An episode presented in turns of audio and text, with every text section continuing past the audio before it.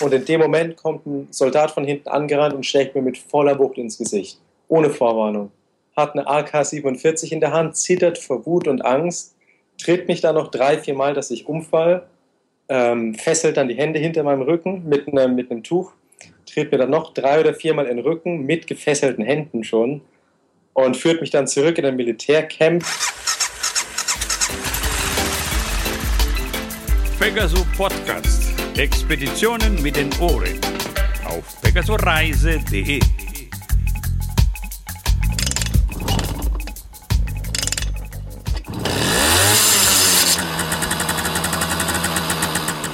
Sonja fährt Motorrad. Total klasse.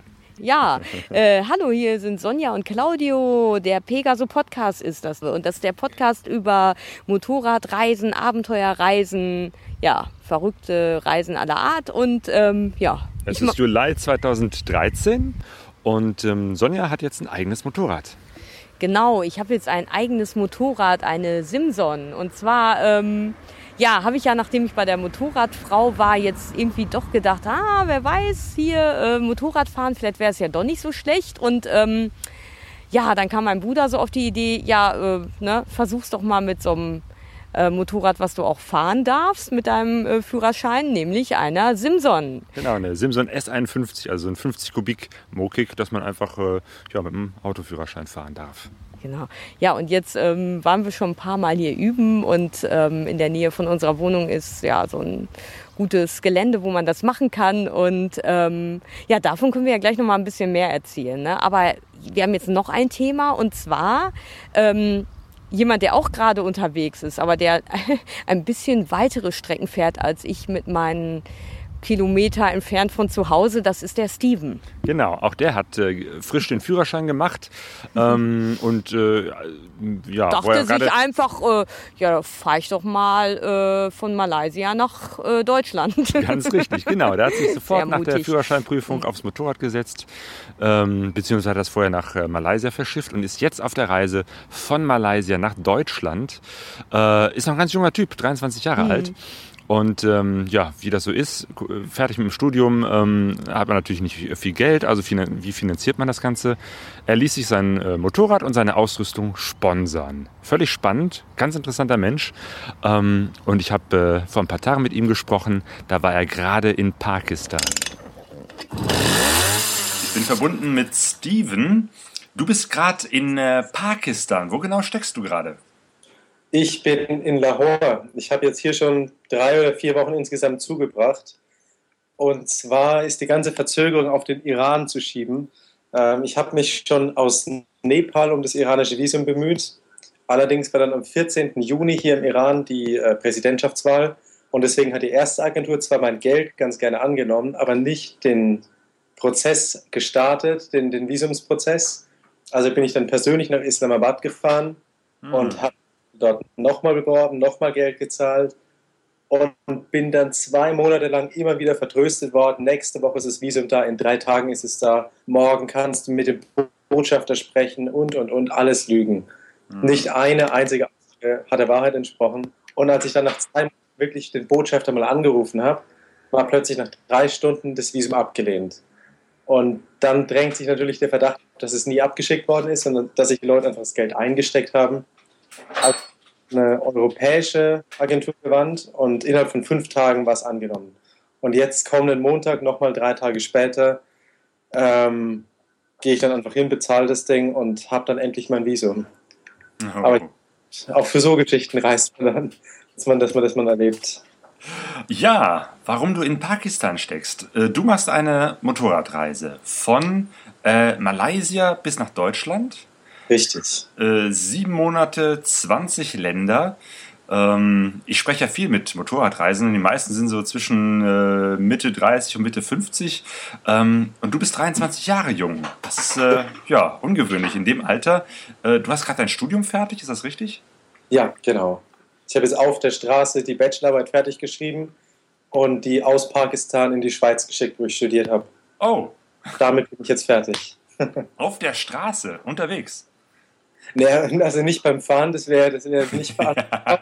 aber halt am Abend im Zelt oder, oder wenn ich irgendwo im Hotel bin, schnell fertig geschrieben und abgeschickt. Aha, äh, was hast du studiert? Ich habe Wirtschaft studiert in der Schweiz. Ah, okay. Ja, das, das kann man auch mal so, so nebenher, so eine Bachelorarbeit machen.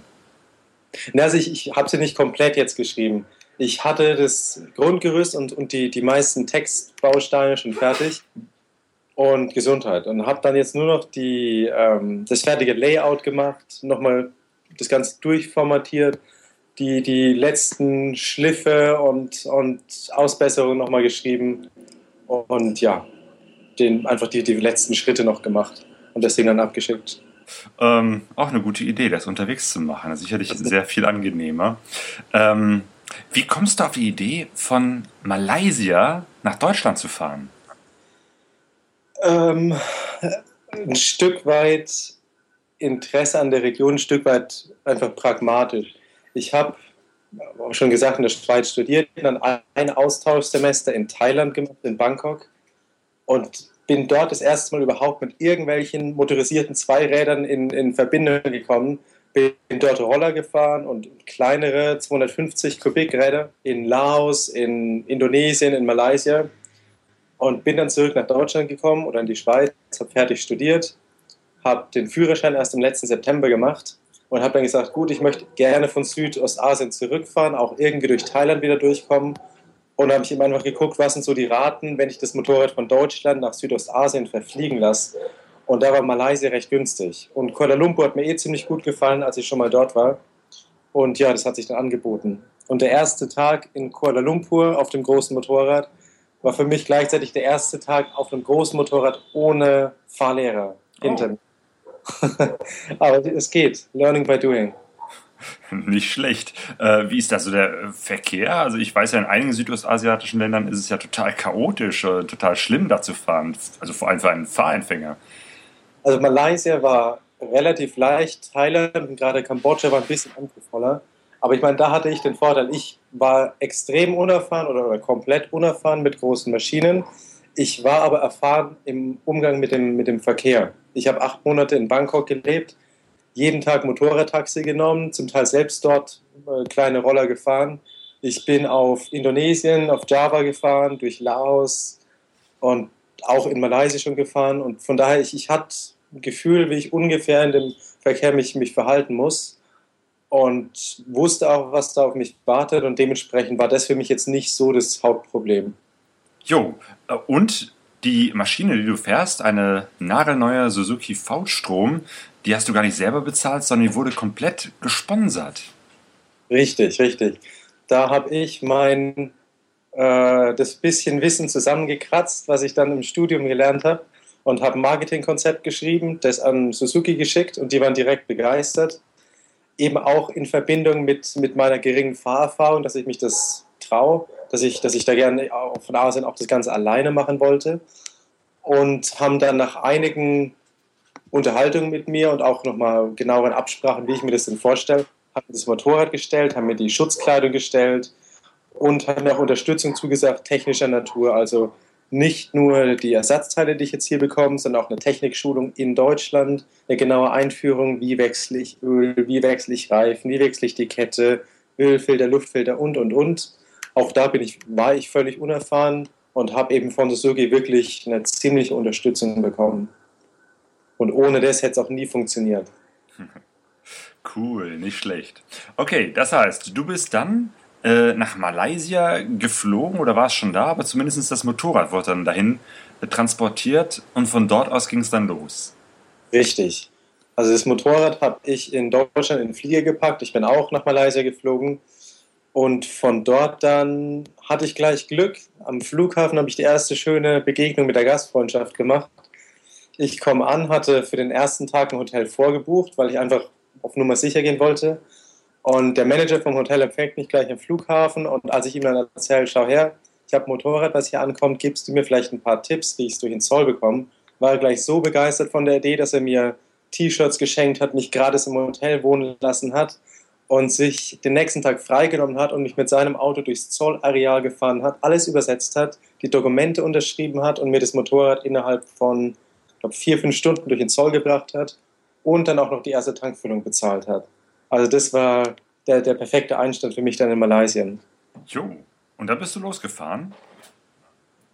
Genau, von Malaysia bin ich dann hochgefahren nach Thailand, erst den Süden vom Land, dann nach Kambodscha rein, dann den kompletten Südteil von Laos und dann im Norden von Laos, der ziemlich bergig ist, habe ich drei oder vier Wochen zugebracht und bin dann durch den Norden von Thailand wieder zurück nach Bangkok. Und von dort muss ich dann leider verfliegen nach Nepal, weil Myanmar nicht geöffnet ist für die Durchreise von Motorrädern und China hat eine recht strikte Policy, dass man immer Guides braucht, die einen rumführen und das ist unfassbar teuer. Für einen Monat hätte mich das ungefähr 15.000 Euro gekostet und das ist einfach ja, völlig außer, außerhalb von meinem Budget. Und dementsprechend dann von Bangkok nach Kathmandu, Nepal geflogen und von Nepal über Indien jetzt nach Pakistan. Und das nächste Land ist der Iran. Hm. Äh, du bist größtenteils, ähm, oder nein, du, du bist eigentlich komplett alleine unterwegs? Mit Zelt oder, oder wie machst du das unterwegs? Mit Übernachten? In Südostasien hatte ich noch kein Zelt dabei. Da bin ich dann zum Teil, also gerade in Thailand, wo ich studiert habe, konnte ich mit äh, bei Familienrecht oft unterkommen. Das war kein Problem. Und ansonsten einfach Guesthouses. Die sind so günstig für, ich sag mal, vier bis fünf Euro kriege ich was Annehmbares. Es ist kein Fünf-Sterne-Hotel, aber ich meine, brauche ich auch nicht. Es ist ein recht annehmbares Zimmer, was man da hat. Und dann in Nepal habe ich mir eine Zeltausrüstung gekauft. Alles gebraucht, alles recht günstig. Ich glaube, das komplette Zelt, Schlafsack, äh, Isomatte und Kochset 70 Euro komplett. Wow. Damit bin ich jetzt eben unterwegs. Hier in Pakistan brauche ich es gar nicht. Da sind die Leute unfassbar gastfreundlich. So etwas habe ich noch nie erlebt. Ich habe zweieinhalb Monate jetzt schon zugebracht und davon nur vier Tage in Hotels geschlafen, den Rest bei Familien. Aber insbesondere mit Blick auf Europa und Türkei ähm, habe ich da eben das Zelt eingeplant. Da kann ich mir ein Hotel nicht leisten und dann werde ich eben zelten. Ah ja, okay. Und wie, wie sieht das rein praktisch aus? Ich meine, sowas buchst du wahrscheinlich nicht vor, sondern fährst irgendwo in eine Stadt und guckst da, wo gibt es hier eine Möglichkeit äh, zu übernachten? Genau, genau. Meistens, äh, das ist wirklich extrem leicht in Südostasien. Ähm, meistens auf der Karte geguckt, wo sind irgendwelche kleinen Dörfer oder, oder mittleren Städte und dann einfach gefahren, gefahren, gefahren mit so ein paar Optionen im Kopf, wo was sein könnte und dann einfach irgendwann, wenn es so gegen Sonnenuntergang ging, irgendwas gesucht, was passt. Und im schlimmsten Fall, das ist mir aber, ich glaube, nur zweimal passiert, muss ich dann halt in irgendeinem Dorf einfach an eine Haustür klopfen und fragen, ob ich dort schlafen darf. Aber ich meine, selbst das, also im, im Endeffekt, das sind vielleicht sogar die schönsten Erfahrungen dann. Ich weiß noch, ein Dorf in Laos, ähm, da bin, bin ich dann irgendwann um fünf oder sechs Uhr angekommen, komplett verdreckt und matschig und verschwitzt und klopft dann mit letzter Kraft in irgendeinem Dorf an die Tür. Und das ganze Dorf freut sich dann, lädt mich zum Essen ein, wir sitzen da, trinken Bier am Abend.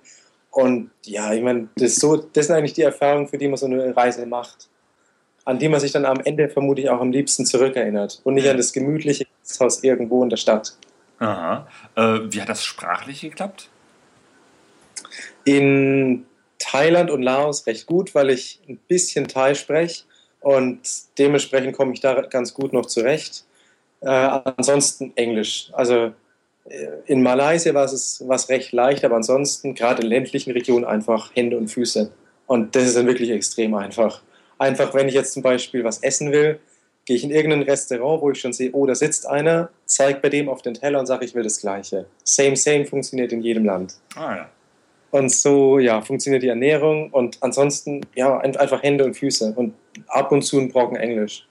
Aber das ist wirklich kein Problem. Da war ich äh, positiv überrascht, wie einfach das ist.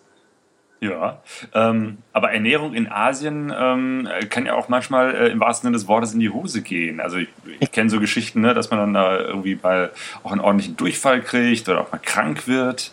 Ähm, hast du da schon was erlebt? Ich habe sehr, sehr, sehr, sehr, sehr viel Glück mit meinem Magen. Also ich glaube, der ist wirklich unzerstörbar.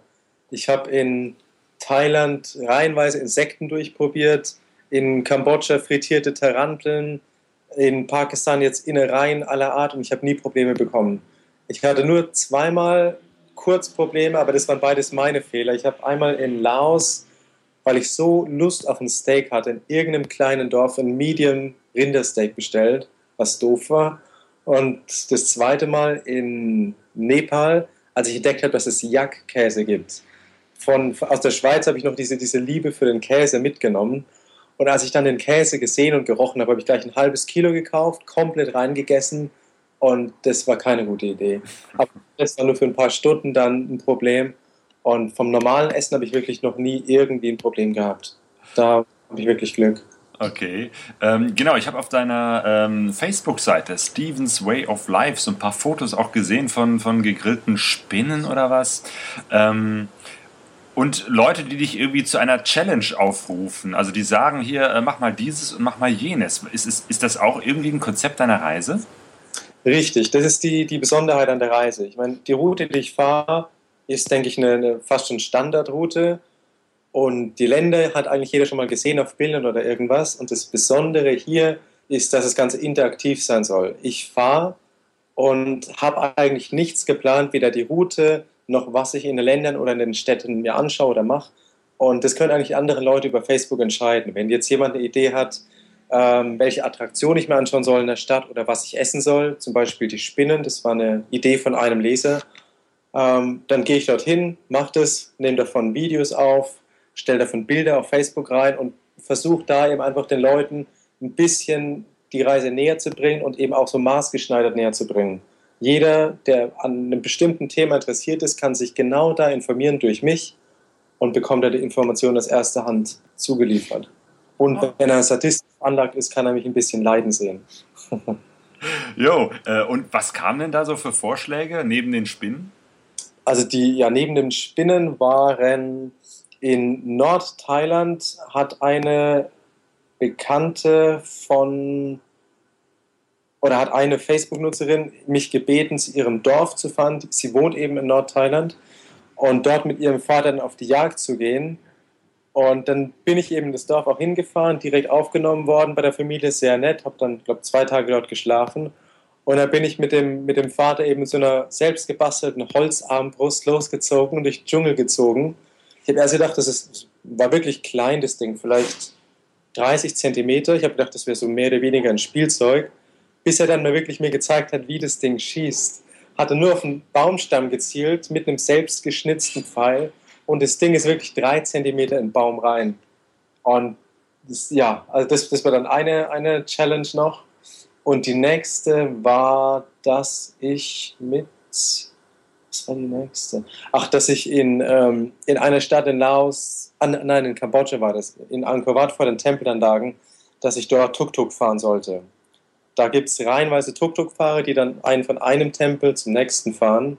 Und die sind ein recht eingeschworener Haufen und lassen sich nicht unbedingt irgendwie reinreden oder, oder von ihren Maschinen runterdrücken. Und da hat es dann ziemlich Überredungskunst gebraucht, dass ich doch einmal bekommen habe, der mich fahren lässt. Und dann habe ich für einen Nachmittag den Tuk-Tuk-Fahrer rumkutschiert. Hey. Cool, diese kleinen, äh, was sind das, äh, Zweitakt, ähm, Räder mit, mit Komplettverdachung. Genau, genau, genau. Nicht schlecht.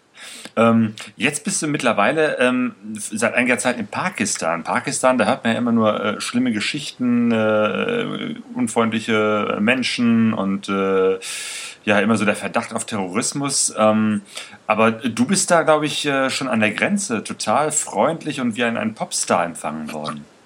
Richtig. Also ich bin angekommen und dann waren gleich, ich glaube, zehn Kameramänner da. Ich, höchstwahrscheinlich nicht wegen mir.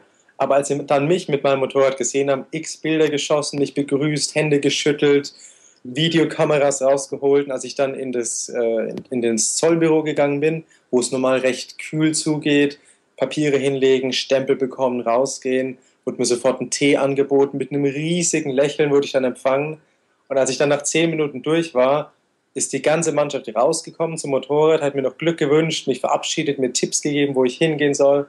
Und, und sowas von den, von den Zollbüros irgendwie mitzubekommen gleich schon war halt echt ein, ein perfekter Einstieg. Und wie ist es so weitergegangen? Sehr, sehr, sehr gut. Also vielleicht noch ein Wort zu dem, ich meine, Terrorismus ist existiertes Problem. Das, das kann ich nicht wegdiskutieren. Das Einzige, was man dazu vielleicht sagen soll, ist, es konzentriert sich auf wenige Städte. Hauptsächlich Karachi, Quetta im Süden und Peshawar eher im, im Westen hin. Das Problem jetzt ist eben mit diesen Touristen, wo zehn getötet wurden im Norden, was ein bisschen schwierig jetzt ist, vor allem weil es bewusst auch Touristen ähm, Opfer geworden sind. Aber ansonsten die Leute unfassbar gastfreundlich. Also sowas habe ich noch nicht mal im Ansatz irgendwo erlebt. Eine, es ist so eine, so eine Herzlichkeit und eine Freundlichkeit ist einfach krass. Wenn ich in der Stadt fahre und halt an der Ampel, halten die Leute neben mir an, bitten mich, auf, die, auf den Straßenrand zu gehen, um mit mir ein Wasser äh, trinken zu können oder mit mir einen Tee trinken zu können oder mich zum Essen einladen zu können. Und es ist, es ist unvorstellbar. Also ich habe vorhin schon gesagt, aus zweieinhalb Monaten habe ich vier Tage in Hotels verbracht, den Rest bei Familien. Ich wurde auf Pizzen eingeladen, auf unzählige Abendessen, heute auch wieder Abendessen eingeladen worden. Ähm, ich wurde auf Hochzeiten eingeladen. Äh, also es ist, es ist einfach unglaublich, wie, wie, wie herzlich die Leute sind. Mhm. Und letztlich, wenn ich dann, wenn es mir fast schon peinlich ist, die Sachen noch anzunehmen, was mir alles entgegengebracht wird an, an Gastfreundschaft und, und, Großzügigkeit. Und wenn ich mich dann bedanken will bei der Familie, dann wiegen sie ab und sagen, nein, nein, nein, du musst dich nicht bedanken, kein Problem, das ist das, ist das absolute Standard, was wir hier bringen. Und es tut uns leid, dass wir nicht noch mehr für dich machen konnten. Es, es, ist, es ist wirklich kaum vorstellbar. Also in dem Sinn ist wirklich Pakistan mit Abstand mein Lieblingsland. Hey, das ist äh, ja ungewöhnlich oder äh, vielleicht eben halt eine andere Wahrnehmung, als man das sonst immer so von außen und durch die Medien mitbekommt. Ja, ja. Ich meine, das Problem ist, was man in den Medien hört, es sind, es, es passiert, es sind Fakten. Nur ich verstehe auch, dass es in den Medien so beurteilt wird. Ich meine, es ist keine Nachricht, wenn ich sage, gut, heute in Pakistan hat sich kein Terroranschlag ereignet. Das ist keine Nachricht. Aber für, für, den, für den Großteil des Landes und für die Großteil der Zeit trifft es eben zu, dass nichts passiert. Und wenn nichts passiert, ist es einfach ein fantastisches Land, um zu reisen. Ähm, allerdings ist es natürlich, ja, die, die, die Chance ist da, dass was passiert. Und gerade jetzt, wenn mir die Fahrt ins Süden bevorsteht, in Iran, die Region ist so ziemlich die gefährlichste um Quett herum. Und auch da überlege ich mir jetzt, welche Route nehme ich, wie komme ich am besten durch mit Polizeieskorten und, und, und. Also ganz von der Hand weisen lässt sich der, der Punkt mit der Sicherheitslage nicht. Mhm. Äh, ist das so die Gegend von äh, Balutschistan? Genau. Ah, ja. Die Grenzregion zwischen Afghanistan, Pakistan und Iran.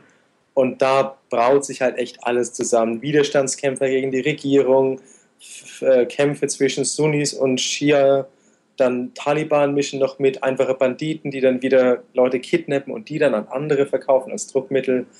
Und es ist wahnsinnig undurchschaubar für mich. Selbst für Pakistanis. Sie sagen, geh einfach nicht hin. Wir haben keine Ahnung, was dort los ist.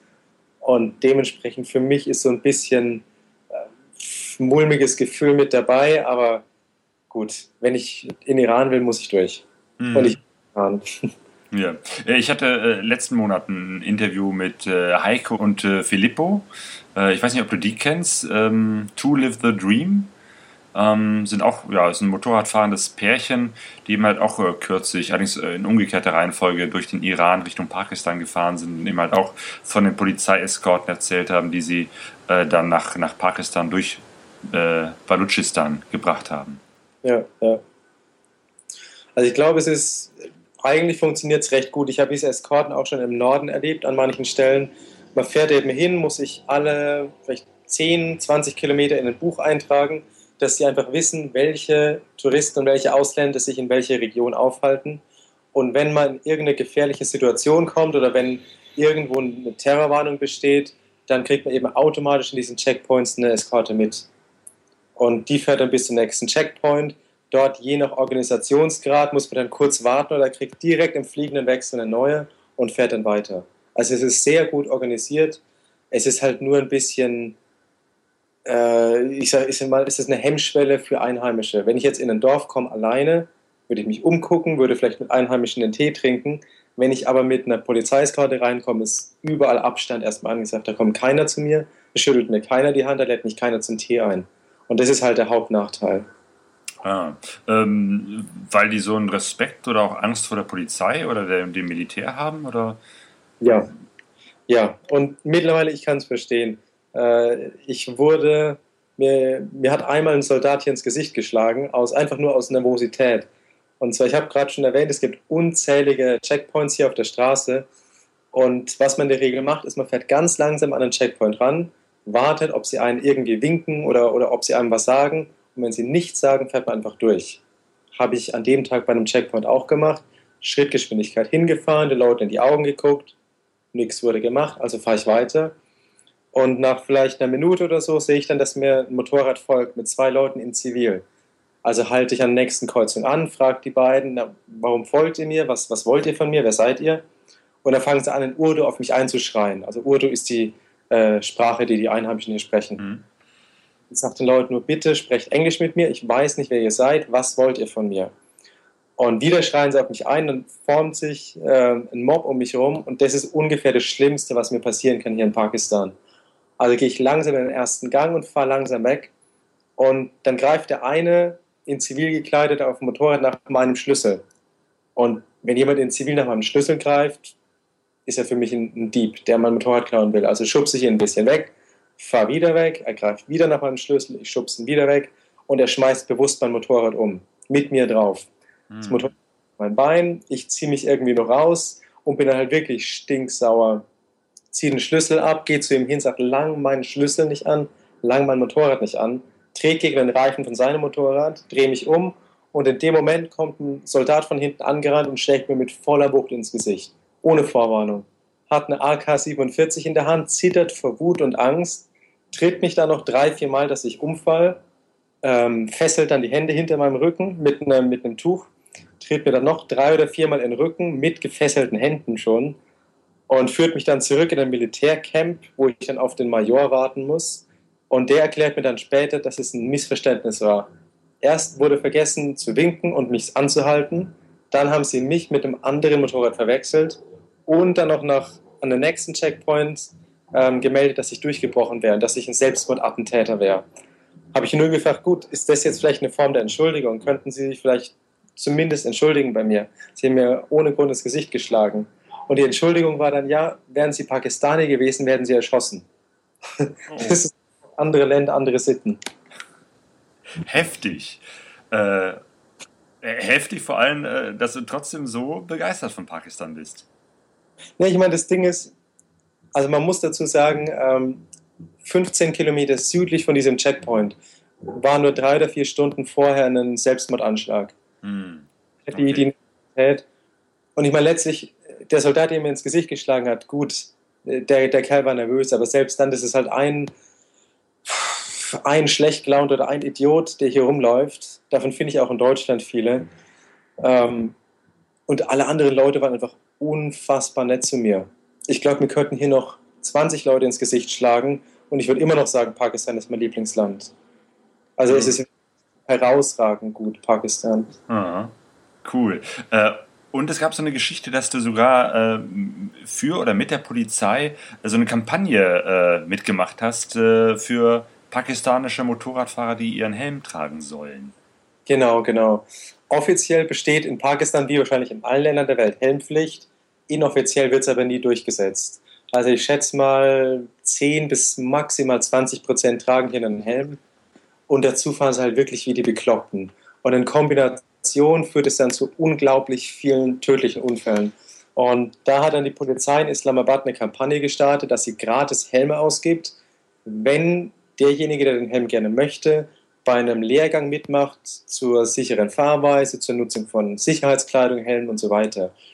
Und ich war in Islamabad und wollte das Ganze gerne unterstützen, habe dann bei der kurzen, ich glaube so Radiointerviews mitgemacht und habe dann eben den ersten Helm symbolisch vergeben, eine kurze Rede noch bei einer, bei einer Militärakademie und in der Uni gehalten und einfach auch mit Leuten so ein bisschen ins Gespräch gekommen, mit jungen Leuten, die, die eben gerne Motorrad fahren. Und ich konnte selber nicht verstehen, warum sie ohne Helm fahren. Und interessanterweise, sie konnten es mir selber nicht sagen. Meistens ist es einfach, zum, zum Teil die Freunde fahren ohne Helm oder es ist zu warm oder es ist dies und das. Und es ist, ich glaube, es ist einfach eine kulturelle Frage. Letztlich, ich glaube, wenn man bei uns 60 Jahre zurückgeht, fährt keiner mit Sicherheitsgurt, weil es ein Zeichen ist, dass man vielleicht dem Fahrer nicht unbedingt traut oder dass man seine eigenen Fahrfähigkeit nicht traut. Und ich glaube, hier in Pakistan ist die Männlichkeit so ein hohes Gut, dass man lieber ohne Helm fährt und lieber einen tödlichen Unfall hat, als zuzugeben, dass man vielleicht nicht ganz zuversichtlich ist, dass man, dass man sicher fahren kann. Ah, es ist äh, verrückt. Und dementsprechend habe ich das sehr, sehr, sehr gerne mitgewirkt und hoffe, dass vielleicht sich ein bisschen was ändert hier. Schön. Im Moment ist gerade äh, Ramadan. Richtig, der hat heute angefangen, erster Tag. Ähm, ich habe versucht zu fasten. Ähm, ich habe nichts gegessen am Tag, ich habe aber getrunken. Ähm, es, mittlerweile, ich, ich habe so ein bisschen eine Strategie entwickelt, wie ich das Ganze verbessern kann. Und zwar, was typischerweise bei Ramadan gemacht wird, ist, dass man in der Nacht aufsteht, also gegen drei oder halb vier, dann frühstückt und dann eben nach Sonnenaufgang logischerweise nichts isst bis zum Abend Sonnenuntergang. Ich habe dann ganz gedacht, ich bin mal ganz schlau und knall mir richtig den Bauch voll, dass ich bloß keinen Hunger habe, nur für das dann zu extremem Durst. Und das, das hat mir dann heute eben auch das Genick gebrochen, so ein bisschen am Nachmittag. Und dementsprechend werde ich heute sehr, sehr wenig essen, auch nur Joghurt. Und dann den Tag über vielleicht ein bisschen Hunger haben, aber dafür keinen Durst. Aber interessant, die Leute ähm, auch da sind ziemlich verständnisvoll. Ich war heute im äh, iranischen Konsulat und mir wurde überall Wasser und Tee und Essen angeboten, wo ich hingegangen bin, obwohl eben wirklich die Leute fasten und es für die Leute schwierig ist, mir ein Wasser zu geben, weil sie halt wirklich Durst haben. Und trotzdem, bestimmt fünf, sechs Mal wurde mir heute ein Wasser angeboten. Also selbst da ist die Gastfreundschaft dann noch da. Mhm. Ja, das finde ich auch ganz erstaunlich. Ich meine, gerade in so einem Land, äh, in dem es auch ziemlich heiß ist, da nicht nur auf das Essen, sondern auch auf das Trinken zu verzichten. Wie sind so die Temperaturen im Moment? Also heute ging es aber in der Regel wirklich unerträglich. In Lahore zwischen, ich sag mal, 40 und 50 Grad. Und je weiter südlich man da geht, wird es dann noch schlimmer. Also zum Teil 2, 3, 54 Grad und das ist dann halt echt extrem. Gerade mit der dicken Schutzausrüstung und da, ja, da fließt der Schweiß in Strömen. Und dementsprechend muss man einfach trinken. Aber dann im Koran steht auch, äh, wer auf Reisen ist, darf das Fasten brechen und muss es dann aber nachholen. Gut, ich bin jetzt kein Moslem, ich muss es nicht nachholen. Entsprechend habe ich zumindest das Verständnis von den Einheimischen, dass ich als Reisender nicht faste. Und dazu kommt noch, dass sie eben mich als, als Europäer, als Westler mit, mit dem Christentum identifizieren und dementsprechend auch Verständnis haben, dass ich eben nicht faste. Okay. Und die Geschichte mit dem Visum hat sich jetzt auch äh, mittlerweile zum Positiven erledigt, ne? Also noch nicht vollständig, aber vermutlich. Ich war heute nochmal im iranischen Konsulat, habe, nachdem ich mich mit der ähm, Europäischen Agentur nochmal kurz geschlossen habe, bin ich hingegangen, auch direkt, das Dokument war, vor, äh, war da. Ich bekomme höchstwahrscheinlich das Visum. Ich habe heute dann Fingerabdrücke noch geben müssen, um da auch wirklich jede Form von Missbrauch ausschließen zu können. Und werde dann am Montag bezahlen und dann hoffentlich am gleichen Tag das Visum bekommen. Das wurde mir zumindest versprochen. Und ich hoffe einfach, dass es stimmt. Gut, ey, da drücke ich dir auf jeden Fall die Daumen. Ähm, du wolltest äh, in sieben Monaten durchreisen, wahrscheinlich äh, wirst du das nicht ganz schaffen, ne? Richtig. Ich habe die Tour ungefähr um drei bis vier Wochen werde ich sie verlängern. Einfach weil, also ich könnte es theoretisch schaffen, aber dann müsste ich echt durch den Iran durchhetzen, durch die Türkei und Europa durchhetzen wie ein Verrückter und würde nichts sehen. Und gerade Iran interessiert mich extrem. Auch da eben der Ramadan läuft jetzt noch und Pakistan ist, äh, sind Sunnis, Iran ist schiitisch dominiert. Dementsprechend wollte ich nur sehen, wie sind die Unterschiede, wie wird es unterschiedlich gefeiert. Und ich würde auch sehr, sehr gern das Ende vom Ramadan im Iran erleben. Und dementsprechend komme ich jetzt vermutlich drei Wochen später an. Also insgesamt dann acht Monate. Oh ja, ja aber du lässt dir Zeit und ich glaube, das ist auch gut so. Ja. Was schätzt du, wann wirst du in Deutschland ankommen? Äh, vermutlich um, um den 1. September rum. Ah, okay. alles Jo, was war denn so bisher dein bestes Erlebnis? Mm, ich sag mal, ein Erlebnis, was, also ich hatte viele, viele schöne Erlebnisse. Eine Sache, die vielleicht symbolisch dafür ist, für, für dieses ganze Motorradfahren, ist mir in Laos passiert und zwar meine erste wirkliche Offroad-Fahrt durch eine ziemlich harte Dschungelstrecke mit, ich glaube, 10, 15 Flussüberquerungen, zum Teil hüfthoch. Matsch, tiefer Sand, alles dabei. Und an dem Tag habe ich mein Motorrad echt bestimmt 10, 20 Mal hingelegt. Jedes Mal allein wieder aufgehoben und ich war echt mit den Kräften komplett am Ende. Das Motorrad wiegt voll bepackt, knappe 300 Kilo. Und ja, ich, ich war so am Ende an dem Tag. Und dementsprechend hatte ich die folgende Woche dann über 40 Grad Fieber. hat mich dann irgendwann zu einem Arzt geschleppt nach ein paar Tagen.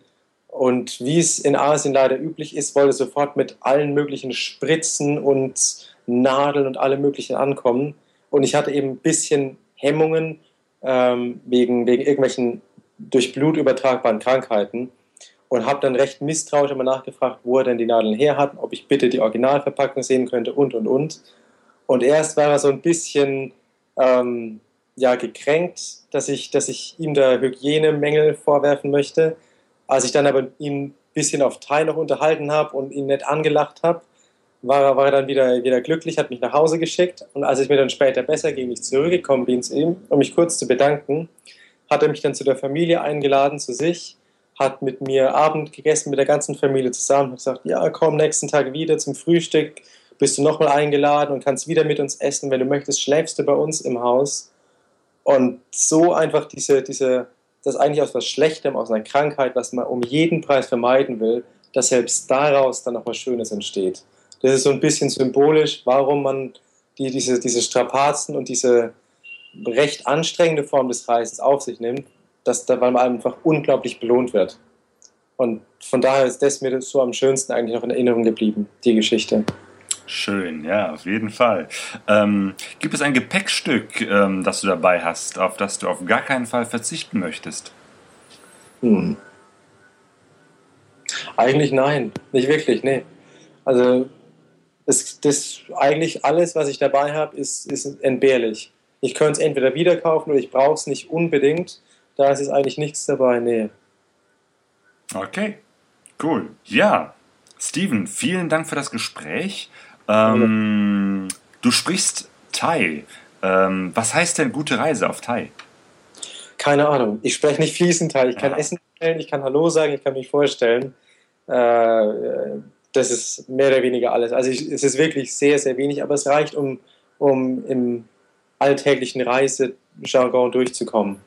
Okay, gut. Also dann nochmal vielen Dank, war ein super Gespräch. Ich finde das sehr, sehr spannend, was du auch so äh, erzählst äh, von diesen auch negativen Erlebnissen und dass du das äh, dich da trotzdem nicht äh, negativ beeindrucken lässt. Das finde ich sehr, sehr klasse. Danke. Das ist, glaube ich, das Wichtigste. Ich glaube, wenn man das nicht hat, die Eigenschaft, dass man äh, manche Sachen einfach mit Humor nehmen kann, dann ja, wird es nichts auf so Reisen. Allerdings, das ist, das ist sehr, sehr gut und sehr wichtig. Ja, es kommen so viele negative Sachen zusammen. Und naja, ich meine, das mit dem iranischen Visum zum Beispiel, gut, hat mich einen Monat gekostet. Ich verpasse dadurch die, die Hochzeit von zwei meiner besten Freunde. Und es ärgert mich schon auf der einen Seite, auf der anderen sage ich mir, gut, wenn alles perfekt funktionieren will oder soll, dann hätte ich auch in Deutschland bleiben können. Und alles, ich, ich kann nicht alles beeinflussen und dementsprechend muss ich auch ja, Niederlagen verkraften und können. Alles klar. Ja, gut. Steven, dann wünsche ich dir jetzt eine, eine gute äh, Nacht. Ne? Schläfst ein ja. bisschen äh, und stehst dann ein paar Stunden wieder auf, um zu frühstücken. Ne? Ich glaube, ich bleibe gleich wach. In einer halben Stunde frühstücke ich. Jetzt ist dreiviertel drei. In einer halben Stunde frühstücke ich und dann ins Bett. Alles klar. Ja, gut. Dann noch einen schönen Ramadan, guten Schlaf und gute Danke. Reise.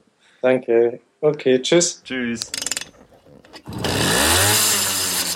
Wahnsinn, also tolle Geschichten, die er da erzählt, abenteuerliche Geschichten. Und, ähm, ja, ja da lässt sich nicht die Laune verderben. Nee, unglaublich, ne, was er so erzählt. Da tritt ihm jemand ins Gesicht und er sagt, ja, aber die äh, Mehrzahl der Leute, die sind hier total freundlich. Ich meine, ist ja auch so, ne? aber einfach, ich habe so den Eindruck, der Steven ist da so total gelassen und hat so ja auch die Fähigkeit, dann äh, sehr offen mit den Leuten ja, in Kontakt zu treten. Und ich glaube, das ist wahrscheinlich auch echt total wichtig dann auf solchen Reisen. Vor allem, wenn man halt alleine reist. Und ich finde, der macht das echt gut. Sehr, sehr klasse. ja. ja. ja. Apropos gut machen, äh, was meinst du denn?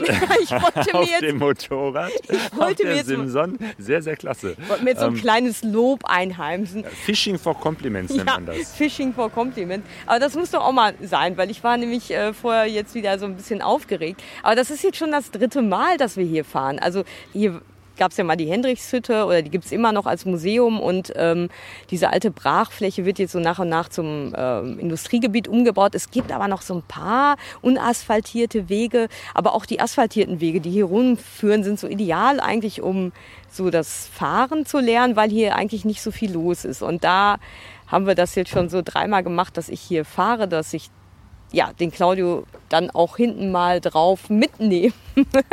Sonja fährt mich. Super klasse. Tolles ja, Erlebnis, ist mal so ein von Sonja gefahren anderes, zu werden.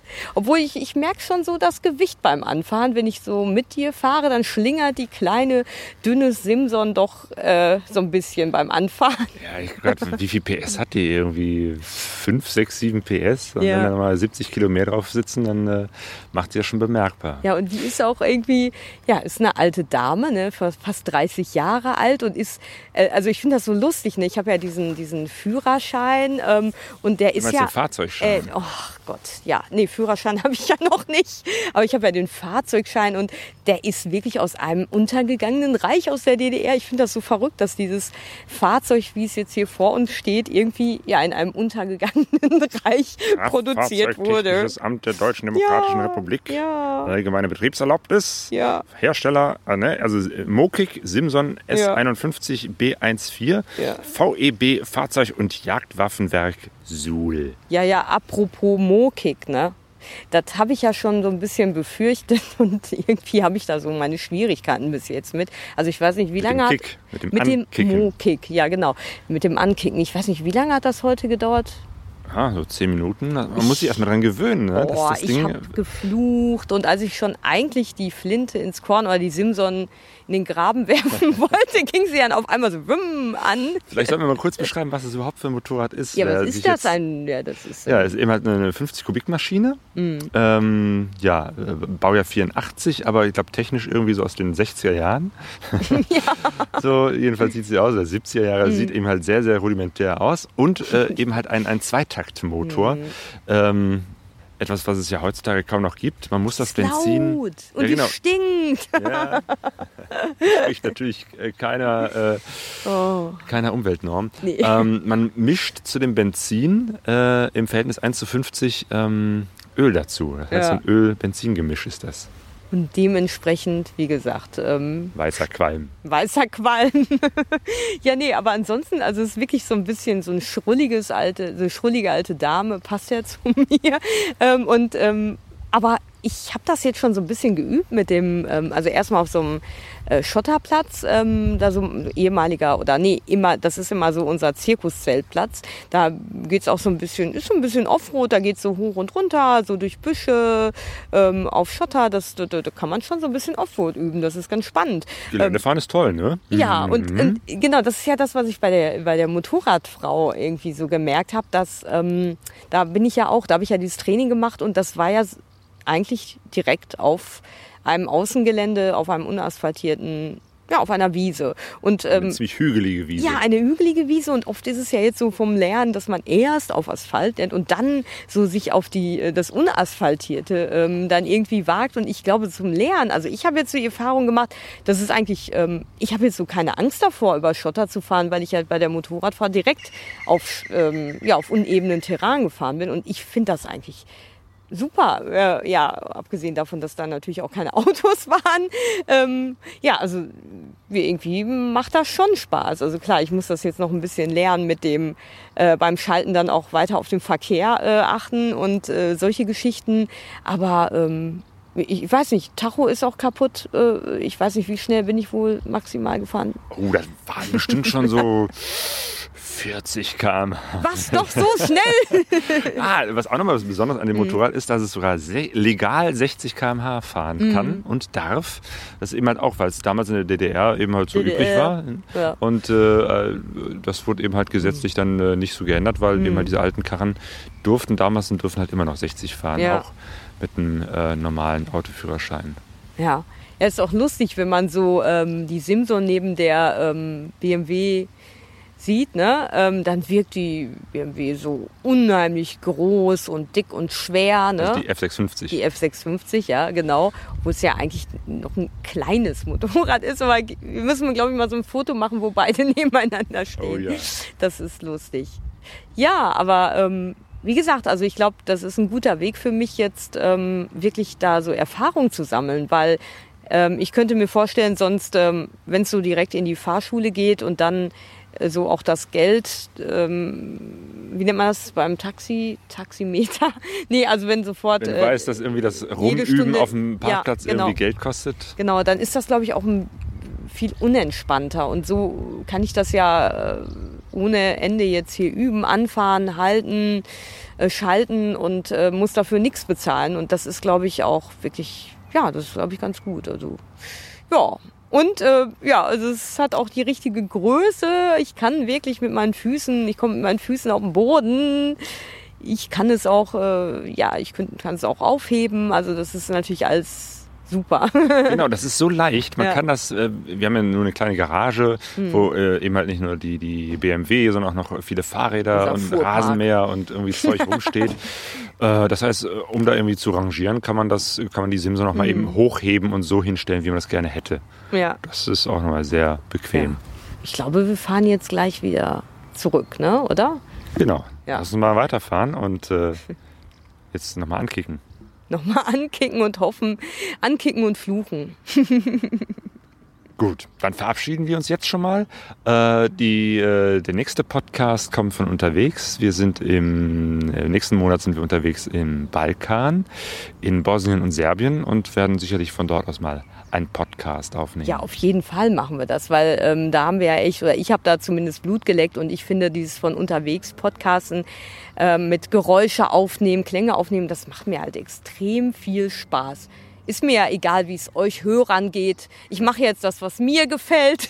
Nein, aber ich, äh, wie, wie gesagt, also mir, ähm, mir, mir macht das wirklich viel Spaß und das werden wir auf jeden Fall machen. Ja, klar. Ja, und jetzt, ah, da kommt gerade so ein Hund. Wenn der jetzt an die Simson pinkelt, dann werde ich aber sauer. Ey, pass auf, wir. Nee. Okay, lass uns mal zu Simson okay, gehen. wir hören uns und äh, gute Reise. Gute Reise. Super. Auf geht's. Hä? Ich dachte, äh, du fährst jetzt. Äh, oh. Bin ich im Berg auf der Reise. Keiner weiß, wohin es geht. Alle auf der Reise. Wir sind alle auf der Reise. Lies die Zeichen.